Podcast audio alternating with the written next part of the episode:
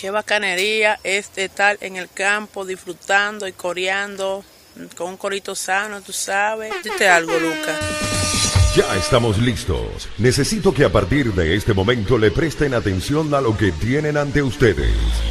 El corito histórico. Panas y bellas damas, bienvenidos sean todos a un nuevo episodio de El Corito Histórico, el podcast donde les contamos la historia de Venezuela de una forma amena, clara, concisa y entendible. Es decir, como no se la contaron sus lamentables profesores de historia de Venezuela del bachillerato, que son la razón por la cual terminaron votando por Chávez. Aquí les habla el profesor Javier Lara. Dite algo, Dorian Márquez. Claro que sí, vale. Sean bienvenidos a la primera edición del año 2021 del Corito Histórico, el podcast de la historia de Venezuela, en donde estamos, como siempre, trayéndote las mejores historias de los eventos, los personajes, todo eso que hay ahí escondido en la historia de Venezuela. Te lo estamos trayendo aquí en el idioma del verdadero Corito Sano. Así que, bueno, ¿qué traemos por ahí, Manao, para empezar esto? Bueno, para empezar hay que agradecerle a toda esa gente que nos acompañó el año pasado, que fue cuando nuestro podcast de verdad despegó y se montó, dio de qué hablar y nos trajo una audiencia increíble que agradecemos mucho porque han estado ahí dando sugerencias, nos han motivado bastante y nos han de verdad llenado de felicidad. A mí yo me he sentido bastante en alta gracias a toda esa gente que ha estado pendiente y toda esa gente nos motiva porque no, nos piden que hablemos de cosas de la historia del país que no son bien enseñadas por razones X, Y o Che de chavismo, pero que nosotros vamos y eh, por nuestras investigaciones vamos directamente para allá y vemos como que, ah, esta cosa era así, era de otra manera, no como la enseñaron, pero toda esa gente, mil gracias y, y nuestro agradecimiento está en que seguiremos haciendo esto por este año, por el momento. Así que Panas y bellas damas, saludo a todos en este nuevo año, los queremos. Sí mismo, vale, es importantísimo de verdad agradecerles porque eh, tenemos, yo, yo la separo así, tenemos como un par de audiencias súper chéveres, una gente que nos acompaña eh, en YouTube, en el canal de Daniel Lara Farías, que está siempre ahí activo en los comentarios y en los en vivo también. Muchísimas gracias a ustedes. Y en las plataformas digitales también hay otro, otro montón de gente que se vacila la historia de Venezuela contada por nosotros en Spotify, en Apple Podcast, Google Podcast, hasta en eBooks. Entonces, de verdad, estamos agradecidísimos personalmente. Eh, les doy las gracias por, eh, bueno, siempre estar allí pendiente de todos nuestros contenidos y además darnos sugerencias, ayudarnos también a mejorar y a continuar haciendo todas estas investigaciones. Entonces, nosotros, eh, bueno, nos habíamos tomado un receso desde el mes de diciembre, pero ahorita volvimos a darle chispa, candela y fuego a esto y venimos con un ciclo que estoy seguro que se van a vacilar. Así es, así es, así es, porque vamos a hablar de lo que a la gente que nos escucha sabe que les gusta, que es del nivel de violencia del conflicto independentista. Que si bien la violencia en una guerra es lógica, en la guerra nuestra, la guerra de independencia venezolana, fue una cosa que se rebasó a unos niveles en los cuales todo el mundo llegó a decir, tanto patriotas como realistas, dijeron como que ya va a mano, espérate un momento porque si bien los realistas tenían dentro de sus filas a gente horrible como Bobes, Antoñanzas, Rosete, a Pablo Morillo cuando de vez en cuando le pegaba la luna, no era solamente en ese bando de los malos que pasaban esas cosas malas. Los padres también tenían sus psicópticos sueltos. Y no era solamente cosa de Bolívar que cuando le pegaba la luna hacía vainas de mandar matar a un gentío. No, no, no, no, no. Los arranques de Bolívar e-, eran nada frente a unos carajos que se pusieron todos locos más de una vez y que no se reseñan como se debe. Aun cuando esos tipos tienen municipios, plazas y escuelas con su nombre, que uno lee y los ve y dice, ay, pero este tipo, porque tiene una plaza y un, y un municipio si, si no era precisamente un bueno, si más bien era esa gente que, que se reseñaba los periódicos como que era deportista, buena gente y tenía 20 muertos, ¿vale? Que, o sea, ¿qué es esto? Es verdad, incluso eh, existen muchas instituciones, como dices, y muchos sitios que, que, llevan nombres de estos personajes, pero la verdad es que la gente desconoce que eran unos completos locotes. Entonces, bueno, no nada más en el bando realista había un bobe o había un rosete que le cortaba las tetas y las bolas a los seres humanos, sino que en el bando patriota, también teníamos una joyita, también teníamos unas, unos personajes que no eran ninguno niño Jesús. Entonces decidimos arrancar el año 2021 con lo que llamamos el ciclo de los próceres psicópatas. Y aquí vamos a empezar con uno. El primero es Antonio Nicolás Briseño, el Diablo. Uy, un muchacho que tiene un apodo así no puede ser bueno. O sea, su nombre fue su destino. Ese es como el vecino mío. Ese es como un vecino que yo tenía allá en, en La Guaira, al que le decíamos Mandinga, porque era un muchacho muy travieso. Ese no estaba rezando un rosario. No, para nada. El diablo era todo un personajito. Era un macho particular este carajo. Lo primero que tenemos es que el tipo nació en la población de Mendoza, en el actual estado de Trujillo. Y a pesar de que era un muchacho andino, era margariteño. ¿Y por qué? Bueno, su papá y su mamá eran primos. Él, su nombre era Antonio Nicolás Briseño Briseño. Su padre y su madre eran primos directos, o sea, en primer grado. Claro que sí. Eran primos y él era el menor de ocho hijos. O sea, que este matrimonio de primos se reprodujo bastante. Sí, cosas de, de- de la gente de esos tiempos. Cosas de mantuanos, pues, de gente que, que tiene con sus primos. Exacto. Entiendo que, que su papá, su papá llevaba el mismo nombre, Antonio Nicolás Briseño Quintero. Era un abogado muy famoso, incluso era apodado el, apodado el abogado, porque fue el primero, fue el fundador del primer bufete de abogados que hubo en Trujillo. Imagínate, o sea, era el patriarca. Y sí, y pilló aquí que ese era un bufete muy importante donde no solamente su carrera su hijo Antonio Nicolás el Diablo, también su carrera de sus hermanos, e incluso en ese bufete trabajó un hombre llamado Cristóbal Mendoza, que años después sería el primer presidente constitucional de la República de Venezuela. Sí, el Cristóbal Mendoza es famoso. Salió de ahí. Pura gente seria trabajaba allí, es decir, era algo así como el bufete de Murres Sierra Alta de su época. Ah, claro que sí.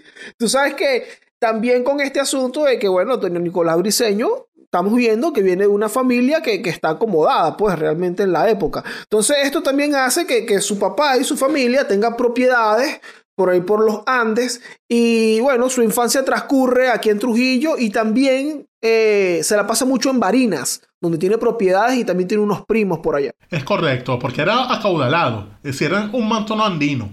Y de esa forma, él era un muchacho privilegiado desde la cuna, desde que nació en el año 1782, y era parte de parársela entre Trujillo, Mérida, Barinas y Mendoza.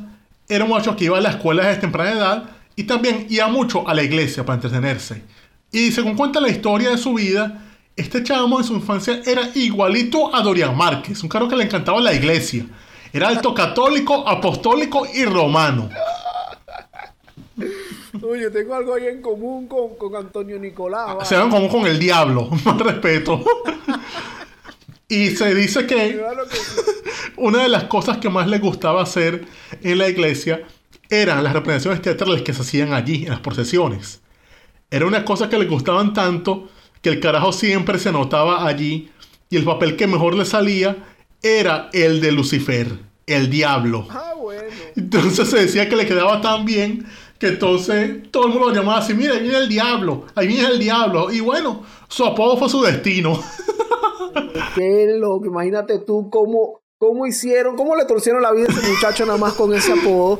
Pero bueno, sí, Antonio Nicolás al parecer tenía... Era tremendo diablo. El tipo tenía altísimas dotes actorales y bueno, participaba en esto que llamaban los autos sacramentales, que eran ah, como unas obras de teatro de, de índole religioso. Y ahí estaba él representando al diablo y lo hacía tan fino que bueno, lo acompañó durante toda su vida que ahora tú te pones a ver es un buen nombre para hacer la guerra, pero todavía Antonio Nicolás no está pendiente de la guerra, él está pendiente de la iglesia, de estudiar, incluso luego más adelante él se gradúa de abogado, él estudia derecho. Sí. El pri- bueno, primero era tan religioso que se metió en el seminario. Ah, sí. Fue al seminario de San Buenaventura en Mérida. Pero claro, como que eso que le, como que le fastidió y decidió, bueno, seguir la misma carrera que su padre. Se fue a la, Universidad de Caracas, la Pontificia Universidad de Caracas. Y allí salió con los dos títulos. Salió con el título de doctor en Derecho Canónico y doctor en Derecho Civil. Y no solo eso. El carajo se fue a ejercer de abogado. Tenía doble titulación porque podía ser abogado tanto en la Real Universidad de Caracas como en la de Santa Fe. Decía el carajo, lo tenía todo. Podía irse a Bogotá tranquilamente a ser abogado, pero no. Mucho decidió quedarse en Caracas para poner manos a la obra. E incluso, el carajo tenía, había cuentos de que no solamente era que destacaba en las aulas, sino que era un tipo muy culto que leía los clásicos griegos y el latín en su propio idioma. Y otra cosa, también hablaba francés y se leía esos textos de la ilustración por su cuenta de contrabando. Y esto hizo que... Un tipo muy no, y esto le sirvió muchísimo porque como estudiaba en Caracas, esto le permitió acercarse a esas élites mantuanas caraqueñas que tanto andaban conspirando entonces y que andaban en esa onda. Es decir, ese carajo era ese psicopana que en 2001 llegó a un sitio, escuchaba el Limbisky y de repente todo el mundo escuchaba el Limbisky con él y bueno, era el pana de todo el mundo en ese entonces. Exacto, él era el que le enseñaba las músicas nuevas, él le enseñaba todo lo que había. Sí, mano, te traigo este disco de The Offspring, es una banda de punk de California, panas. Exactamente. Antonio Nicolás Briseño, de verdad que, que, bueno, hasta ahora estamos viendo que es un carajo que destaca mucho por, por, por, ser muy aplicado, por ser un tipo muy inteligente y aparentemente que también era un gran profesional cuando tenía esta doble titulación. Eh, también esta estas relaciones con los mantuanos caraqueños y estar en estos círculos lo ayuda a conseguir novio. Sí, y se cuadró no cualquier novio, se cuadró a un culito, mano. Eh. Se cuadró a una bella ladrona, una bella mantuana que no era nada, que era nada más y nada menos que María de los Dolores Jerez de Aristigueta. No, mira, pues ese apellido, cuando tú escuchas en la historia el apellido Jerez de Aristigueta en una mujer es como una Kardashian, es el apellido de las Kardashian. Así es, una Kardashian de la Caracas de entonces, era el lomito y ahí no había para dónde agarrar.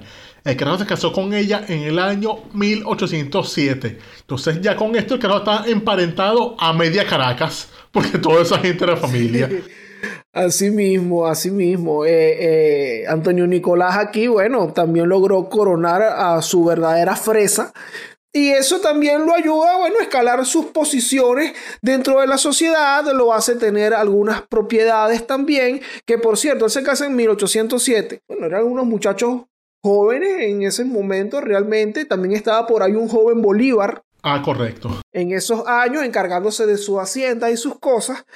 Y resulta que para 1808, Javier, estos dos jóvenes, Antonio Nicolás Briceño y Simón Bolívar, tienen un beef. ¿Así? Ah, ¿Qué pasó ahí, vale? Claro, tienen un problema entre ellos ahí, tienen ahí una culebra. Así. Bueno, tú sabes que esto queda asentado en, en comunicaciones que tiene Bolívar y cartas de Bolívar haciendo la denuncia por este problema que tenía con Antonio Nicolás Briceño. ¿Qué es lo que está pasando? Que Bolívar tiene la llamada hacienda, eh, la fundación eh, Yare. Tienen esta hacienda y era vecino de Antonio Nicolás Briceño, que tenía otra hacienda ahí, que era realmente una hacienda de su suegro, pero bueno, había estado bajo su administración, empezó a estar bajo su administración desde que él se casó. Ellos habían empezado a tener problemas motivados a que, ¿sabes? Estos problemas fronterizos entre, entre entre tierras. Los linderos, sí. Mira, que yo necesito este, esta, este pedazo de tierra para pasar por aquí, para que mis vacas pasen por aquí. Entonces el otro no lo dejaba y no sé qué. Y ahí ellos tenían un, un tomidame. Pero la cosa, desde 1807, ojo, pero la cosa se pone más candela en 1808. Porque hay una carta que data del mes de marzo de 1808 de Simón Bolívar para el capitán general de Venezuela, que en ese momento era Juan de Casas, denunciando a Antonio Nicolás Briceño. ¿Por qué? Bueno, dice Bolívar en su carta que ocurre lo siguiente. Él estaba frente a su hacienda con toda su esclavitud trabajando, o sea, con sus negros, y se apareció Briceño armado de pistolas y dagas trayendo en su compañía toda su esclavitud con machetes, puñales, garrotes, etc. Y entre ellos uno nombrado Domingo José con un fusil cargado. Sin otro... Verga, le llevó unos negros armados. Ah, él se llegó con su, con su pandilla. Él se llegó con su ganga. Ahí, eh, con, sus niggas. Llegó Antonio Nicolás Briceño con sus niggas allá donde Simón... ¿Qué pasó, Simón? Entonces dice, continúa Simón Bolívar, sin otro saludo ni discurso, comenzó Briseño la acción por sacar una pistola, prepararla y mandar a mis esclavos a que parasen el trabajo, porque de no hacerlo, así los tiraría con sus armas de fuego. Marico lo malandrió. Llegó a malandrear, llegó con sus niggas, que para todo el que esté trabajando aquí, deje de trabajar, que soy es yo. ¿Quién el diablo? ¡Diablo! Háblale Domingo José y Domingo José armado con un fusil ahí apuntando a Simón y Simón, ¿para qué está pasando aquí, hermano? No, esto hay que denunciarlo. Exacto. Entonces, dice Bolívar que Antonio Nicolás Briceño insiste y que, mira, dejen de trabajar. Y si no deja de trabajar, voy a comenzar por usted, apuntando a Simón. Chamo, le, le apuntó la pistola a Bolívar. Apuntó con la bicha a Bolívar y Bolívar quedó así. Entonces, dice Bolívar en su carta que lo vio con la intención de ejecutar el tiro y se le tuvo que ir encima. Y esto trajo una trifulca, un enfrentamiento entre los esclavos de Simón Bolívar y los esclavos de Briceño, mientras ellos forcejeaban. Una pelea de negros con blancos. Claro, hermano, fue Antonio Nicolás Briceño a la hacienda de Simón Bolívar a decirle, ¿qué, qué es lo que te pasa a ti, chico? Chamo, pero... Tú no sabes con qué tú estabas hablando. Entonces, bueno, hubo este problema y Bolívar terminó denunciándolo. Y bueno, eso fue un problema ahí entre, su, entre los abogados de ambos. Ah, terminó resolviéndose en las leyes. Ok. Claro. No, aquí ya se entiende. Se entiende esto Pero- porque, de hecho, otra cosa que se habla de que hizo Nicolás Briceño en ese año, 1908, es que él estuvo en la famosa Conjura de los Mantuanos de ese año, que, es- que es cuando él, junto a otros blancos criollos de la capital, buscaron declarar la autonomía de Venezuela ante la invasión napoleónica. Esto es algo que contamos más generalmente en el episodio de Rivas, que fue uno de los protagonistas principales de aquí. Y este episodio, como se sabe, falló y llevó a los principales impulsores, a casi todo el que estaba allí, a ser castigados. O sea, unos fueron presos, otros fueron presos en su casa, confinados, otros los mandaron, ok, te vas exiliado a Petare, te vas exiliado a tu hacienda. Y en, su caso, no fue la excepción. Lo, lo confinaron como que fue en su hacienda y estuvo allí relajado, sin padecer tanto.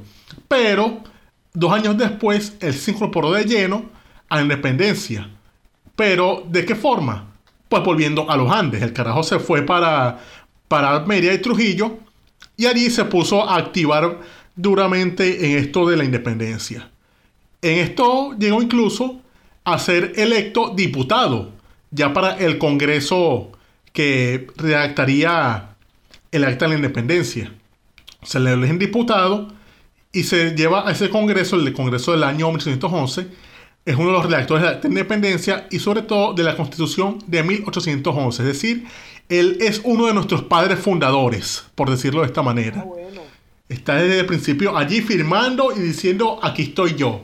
Antonio Nicolás Briceño, el diablo, es el padre de la República. Tú sabes que también como diputado del Congreso, de este Congreso, Antonio Nicolás Briceño formó parte de unas discusiones allí que eran referentes a, a unos curas, unos frailes en Valencia que están acusados de conspiración.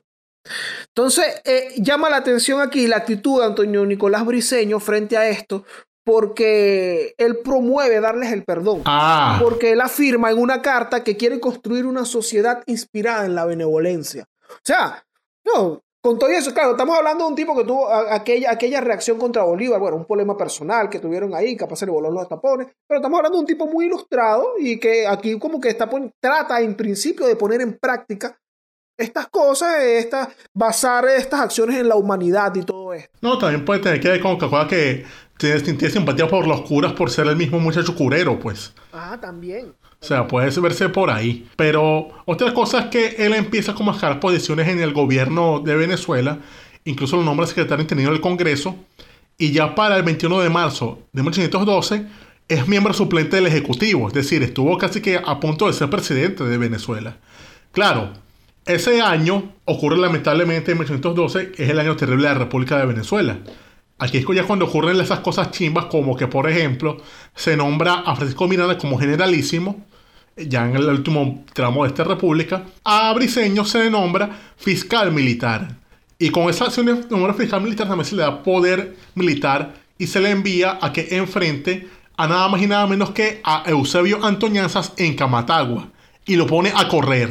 Es decir, ya aquí se empieza a dar avisos de que el diablo era efectivamente el diablo. Yo ponía a correr a Antoñanza, de verdad que tienes que darle la cara. Exacto, tiene que ser bien malo para que pueda correr Antoñanzas. Pero esto aún así no sirvió para nada, ya que al poco tiempo, ya en, ya en julio de ese año, es que capitula Miranda. Y entonces, él, ni calvo ni con dos pelucas, sabiendo de que esta capitulación no significaba nada bueno, es de los que parten al exilio en ese momento. El bicho se va corriendo para Curazao. Y lo hizo bien porque si al caso vamos, a los que se quedaron allí en Venezuela, siendo firmantes del acta de independencia o involucrados en todo eso, les fue muy mal como contamos en el episodio de Rocio. Entonces, él sabía que si se quedaba allí, la corona iba a perder su cabeza. O sea, se hablaba de que los, los que estaban confirmantes del acta se consideraban como reos de la corona. Y entonces él decía como que la pinga. Claro, eran, eran, eran culpables de crímenes de lesa majestad. Sujetos a la pena de muerte. Se hablaba De incluso. una vez, claro. Pero tú sabes que, que una razón por la que ellos huyeron todos, porque se supone que hay una capitulación en donde se les, se les respetaban los derechos. Pero bueno, como hemos comentado en, en muchos episodios anteriores, ocurre que Monteverde no respeta los términos de la capitulación y hay una enorme persecución de todo aquel que estuvo involucrado con los patriotas. Entonces, ¿Qué pasa con esto? Que esto es lo que le prende la chispa, fuego y llama a Antonio Nicolás Briceño, porque hasta este momento el diablo es realmente el diablo porque, bueno, hacía ese papel en las iglesias, en, en en las obras de teatro. Pero ahora empieza el diablo, el diablo. El diablo de verdad. El diablo como tal, el verdadero, el original. Porque incluso esto es una opinión que tiene un historiador colombiano, Manuel Restrepo, que dice que precisamente los excesos cometidos por Monteverde durante la persecución hizo que Antonio Nicolás Briceño, bueno, se transformara. Mm, de lo que él era a, bueno, a, a esta historia que vamos a comenzar aquí, porque, bueno, es un punto allí de inflexión su, su, su huida hacia Curazao y luego a la Nueva Granada, que también, ¿sabes que Los realistas de Caracas tenían una consigna que decía que para siempre desterrado todo traidor caraqueño, asesinado briseño y espejo descuartizado. O sea, ese briseño...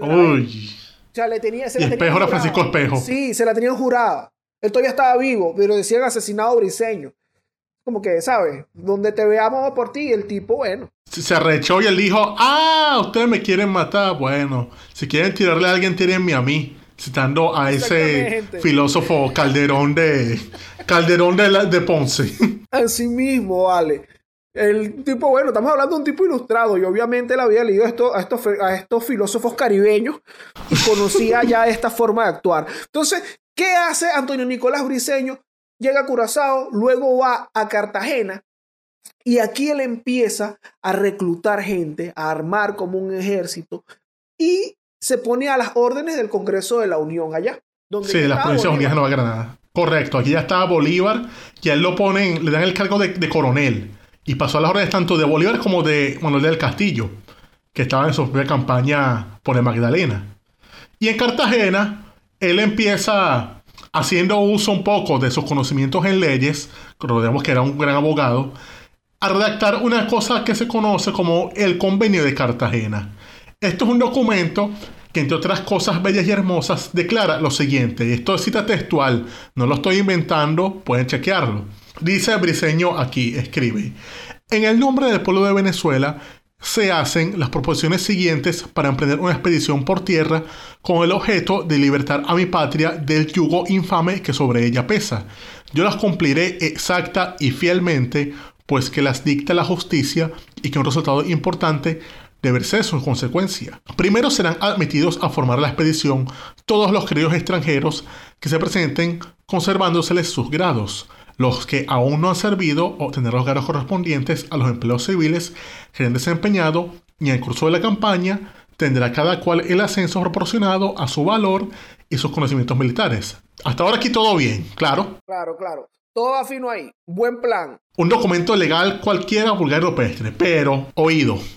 Segundo, como el fin principal de esta guerra es el de exterminar en Venezuela la raza maldita de los españoles de Europa, sin exceptuar los isleños de Canarias, todos los españoles son excluidos de esta expedición por buenos patriotas que parezcan, puesto que ninguno de ellos debe quedar con vida, no admitiéndose excepción ni motivo alguno. Como aliados de los españoles, los oficiales ingleses no podrán ser aceptados sino con el consentimiento de la mayoría de los oficiales hijos del país. Coño, Antoñito, te estás yendo de, de culo, panas. No, Antonio, pero ya va, esto, esto, esto es... Ojo, ojo, aquí no termina. Tercero, las propiedades de los españoles de Europa, citas en el territorio libertado, serán divididas en cuatro partes. Una para los oficiales que hicieran parte de la expedición y hayan asistido a la primera función de armas, haciendo su reparto por iguales porciones con extracción de grados. La segunda pertenece a los soldados e indistintamente las otras dos al Estado. En los casos dudosos, a de los oficiales presentes sería la cuestión. Salto aquí para el punto noveno, ya que los otros puntos son como irrelevantes para el caso. Noveno, para tener derecho a una recompensa o un grado, bastará presentar cierto número de cabezas o de isleños de españoles o de isleños canarios. El soldado que presente 20 cabezas será abanderado en actividad. 30 valdrá el grado de teniente, 50 el de capitán, etc. Mano. Antonio Nicolás Briseño es como el que inspiró a Hitler y a Pablo Escobar. Sí, básicamente. Entonces, Pablo Escobar, sí, que pidiendo, mira, el que traiga más cabeza de españoles aquí va a llegar a general. ¿Qué es usted? ¿Cuántas cabezas hay ahí? 30 cabezas. gente. No, es el de Inglorious Basterds, la película de Tarantino, Aldo Rain. Tráiganme las, tráiganme las cabezas de los nazis. Necesito mis calvas de nazis. Si me traen los cueros cabelludos de los nazis, les doy un rango. Básicamente eso, pero con españoles. Y eso es un documento legal, pana. O sea, usó su derecho para hacer lo incorrecto. Sí, vale. Y tú sabes que este, este Derecho torcido. Él se lo. Él se, este plan, él se lo presenta a Bolívar y a Manuel del Castillo. Mira, panas, vean lo que acabo de inventar. Esto está increíble, esto les va a encantar. Y Bolívar y Manuel del Castillo viendo la vaina como que ya va, pero chamo, pero ¿qué, qué es esto, vale? Lo vieron como lo que era. O sea, básicamente Manuel este Nicolás Briseño escribió el modelo de procedimientos y ascensos del FAIS, pero del año 1813.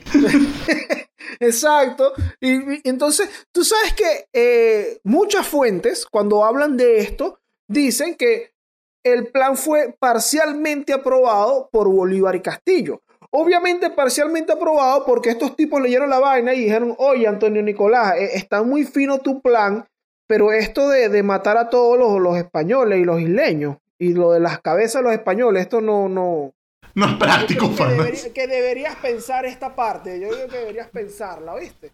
De todas maneras, con lo otro está fino. Vamos a seguir adelante. Sí, le dijeron reflexiona, pana, pero lo demás sí está chévere. Pero, coño, relájate ahí, panas. Y le dijeron, ahora vete a San Cristóbal que tienes que hacer unas cuestiones. Toma ese pueblo y resuelve. Y entonces, Nicolás Briseño dice, ok, bueno, vamos a llegar a este pueblo y vaina, vamos a ver qué vamos a vacilar aquí. Entonces el carajo, en lo que llega a San Cristóbal, a los dos días, él cumple a cabalidad lo que escribió. Es decir, este pana, por lo menos si se podemos rescatarle algo bueno, es que él sí practicaba lo que predicaba, o sea, no era un, un demagogo. Y en esta zoología de San Cristóbal cumplió a cabalidad el oficio que escribió, agar- capturando a dos ancianos hacendados españoles que encontró en ese sitio, a quienes acusó de tener una actitud pasiva ante los acontecimientos políticos. Los fusiló, es decir, le dio una loquera. Ya que estos vías seguramente andan que sin lo suyo, y él se puso a decirle: Mira, pana, ¿tú qué propones con este peo? Ah, y yo, como que yo quiero trabajar. Ah, pero tú eres español. Bueno, vas muerto, vas preso. Le, le pasó a Ramón Martínez, pues. Tal, cu- tal cual, eso fue lo que pasó. Eh, mira, es que ese escenario yo me lo imagino tal cual así. Mira, ¿qué piensan ustedes de eso? ¿Qué proponen? No, yo si no trabajo no como. No, ¿cómo es eso, vale? Pues fusilado. Y que, bueno, ¿qué le pasa a estos tipos, a este tipo? Sí, pero no solo eso, o sea, los fusiló, pero no contento con matarlos, el carajo profanó sus cadáveres de una forma original. El carajo básicamente se convirtió en el Bathory, en Black Tepes, y agarró la sangre de sus víctimas y las usó de tinta para escribir unas cartas que le mandaría a Bolívar y a Castillo. No vale. Y ojo, Vale. y ojo, no terminó aquí- con esto. Ajá. No solo es que usó la sangre de estos, de estos españoles para escribir cartas, sino que también decapitó a estos cadáveres y, y las dos cabezas la- la- las mandó, imagínate que por MRW o el DHL entonces, se las mandó al campamento Bolívar en Cúcuta. Yo, yo- te voy a decir algo. Yo te voy a decir algo. Si, si el diablo no firma sus cartas con la sangre de sus víctimas, yo no sé qué clase de diablo es ese. Entonces, bien, ahí Antonio Nicolás, un tipo muy consecuente con su manera de pensar y con su nombre y con lo que... Mira, no, de verdad que, que aquí podemos ver cómo se explotó esa cotufa. Sí, terrible. A un tipo que, que, llegó a este tipo de extremos. Incluso, ¿saben que eh, a él lo mandan a San Cristóbal? A él lo mandan a San Cristóbal encargado de la caballería porque el, el de, los reclutamientos que hizo, eh, entiendo que él tenía un, un ejército de 143 hombres. Y con esos hombres que él levantó, que lo seguían a él, es que lo manda y se pone a la orden del de, ejército de la Unión, lo mandan a San Cristóbal. Briseño hace esto y Bolívar de inmediato se escandaliza y dice, oye, pero este tipo de verdad está loquísimo de esa cabeza. ¿Sabes que además de hacer esto, allá en San Cristóbal él saca un bando? Además del plan de Cartagena, él saca un bando, que, o sea, una notificación, una... Ay, ¿qué más dice este loco? Aquí es donde ocurre porque, ¿sabes que el decreto de guerra-muerte de Bolívar es hecho para el mes de, para mediados de año, el mes de junio más o menos. Sí. Bueno, el primer, o sea, el decreto de guerra muerte original lo sacó Briseño en enero en San Cristóbal. Y ahí es donde él dice que mira, aquí vamos a matar a todos los españoles y canarios. Además, le ofrecía la libertad a los esclavos que mataran a sus amos españoles y canarios. O sea, un pre-Bobes, un, un, un andino. Ay, chamo, pero... Ajá, un Bobe. Bobe andino y venezolano. Patriota. ¿Qué hizo Bobes posteriormente? Ofrece, mira, esclavos, maten a toda esa gente que hace con esas tierras y vamos a matar a toda gente aquí. Pero este, bueno, una cuestión totalmente racial. Y bueno, esto fue en sus, sus andanzas en San Cristóbal. Bolívar está escandalizado por todo esto, lo manda a reemplazar. Y lo llama consejo de guerra incluso. O sea, está a punto de mandarlo de degradarlo, si es posible meterlo preso porque sabía que está cediéndose. Pero Briseño, como diablo que era, no le hizo caso.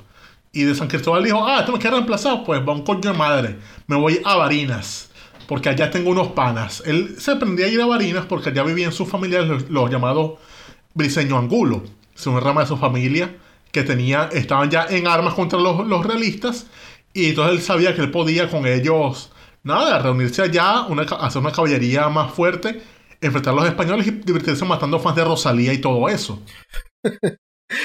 Fíjense que al principio, eh, que comentaba que esto ser importante en, la historia posterior de Briseño, los primos de él allá en Barinas, que él se la pasaba en Barinas, es porque, bueno, es, es este pensamiento el que tuvo de inmediato y que no vale, pero ¿Qué va a hacer esta gente a mí reemplazándome si este es, estos tipos me están siguiendo a mí, todo esto lo levanté yo y bueno, yo soy el que tiene la razón, hay que matar a esa gente. Entonces, ¿qué vamos a hacer? Allá están los primos míos. Voy para donde los primos allá en Barinas. Y se arrancó para allá. La cosa es que allá en Barinas, o sea, los españoles está, ya tenían noticia de... Los españoles de a pie, pues, ya tenían noticia de que ese hombre andaba por ahí pendiente de matar a todo aquel que escuchaba Rosalía y y esas cosas. Y entonces se asustaron tanto que empezaron a darle noticia a, los, a las tropas realistas que estaban por ahí. Porque ellos sabían como que, marico, si este tipo llega nos va a matar. Y entonces un hacendado le dio la noticia al comandante José Yáñez, quien dispuso un operativo en el cual lo terminó capturando. O sea, el carajo hizo que, que cayera Briseño con 12 hombres.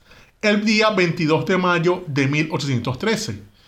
Y entonces de esta forma cayó este héroe en manos de los realistas. Sí.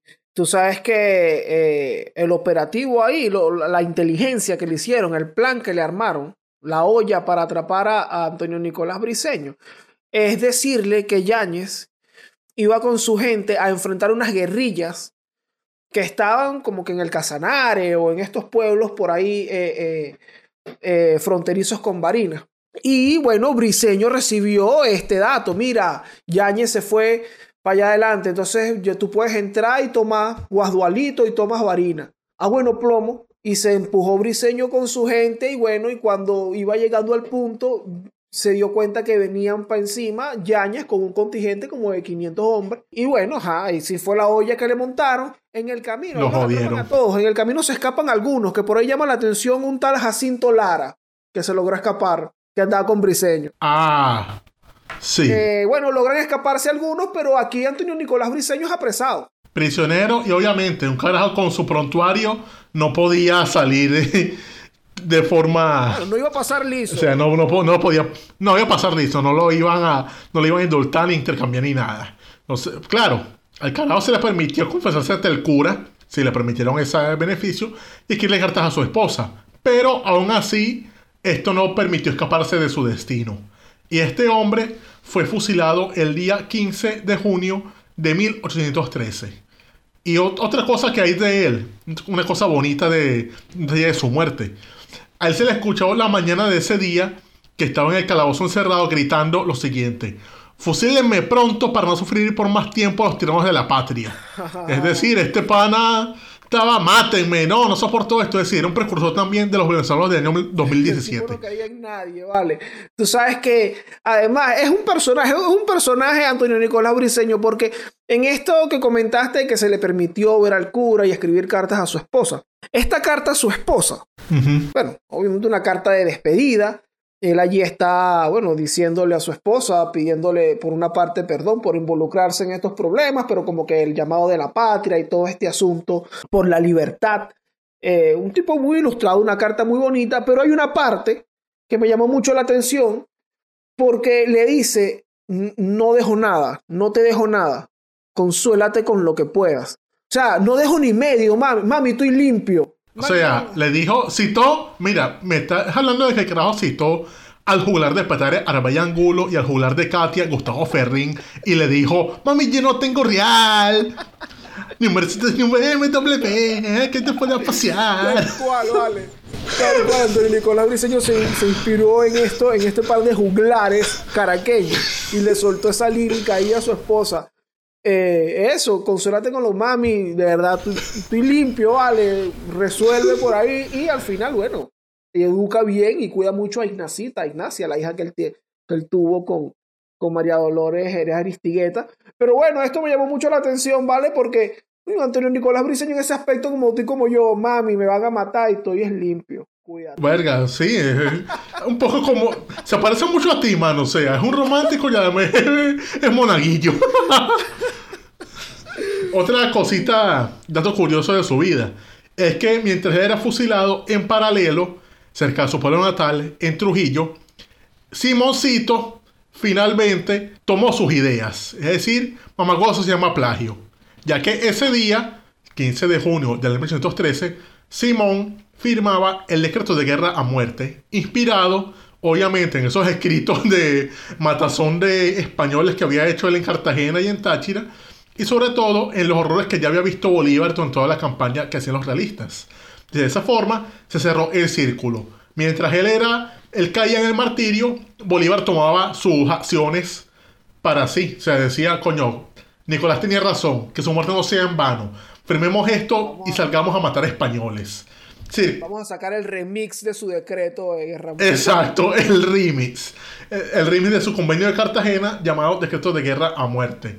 Decir, una vez más, Bolívar no fue pionero en esto. Digamos que él simplemente, no le llamamos plagio, pero sí se inspiró. Eso es lo que diría el chombo. Hizo un baita. Hizo un baita. Yo creo que Simón Bolívar es un tipo muy dado al baita, porque ahí tenemos cosas, bueno, como el proyecto de Miranda, que luego fue su proyecto La. Colombia. Claro, y ahora, bueno, mira, el decreto de guerra muerte, y él decidió aquí hacer también su, su remake, Sí. ampliar eh, este plan de Antonio Nicolás Briseño.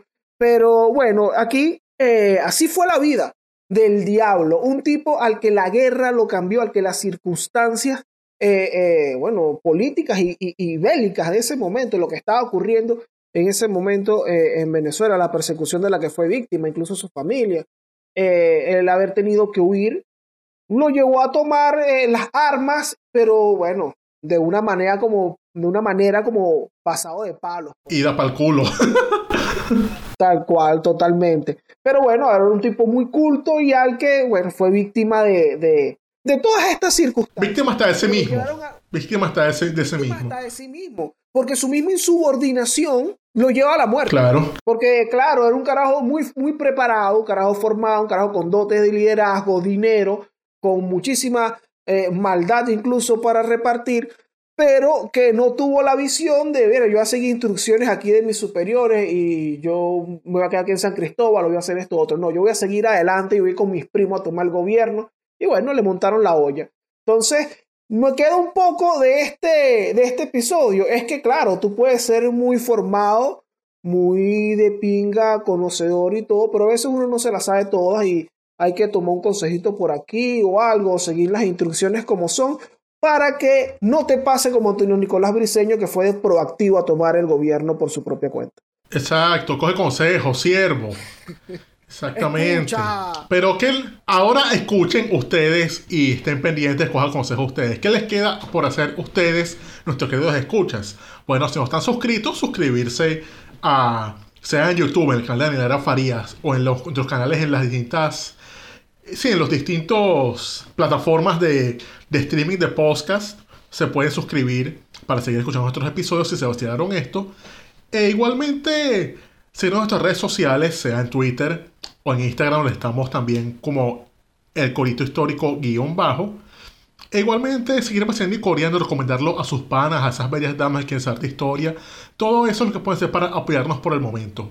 Pero, ¿qué más por ahí, Dorian Márquez? Bueno, ya ahí fíjense que nos apoyan muchísimo, como dijo Javier, con, la difusión. Por ahí también mucha gente compartiendo también los episodios del Corito Histórico a sus conocidos y todo esto. Y bueno, eso lo agradecemos un millón. Es de gran ayuda para que, bueno, podemos seguir sumando eh, gente a toda esta audiencia chévere que son los coristas históricos. Eh, recuerden también que estamos en el coritohistórico.com, en donde te puedes escuchar todos los episodios, también te los puedes bajar de una vez a tu teléfono o a tu computadora y los escuchas todo de una vez.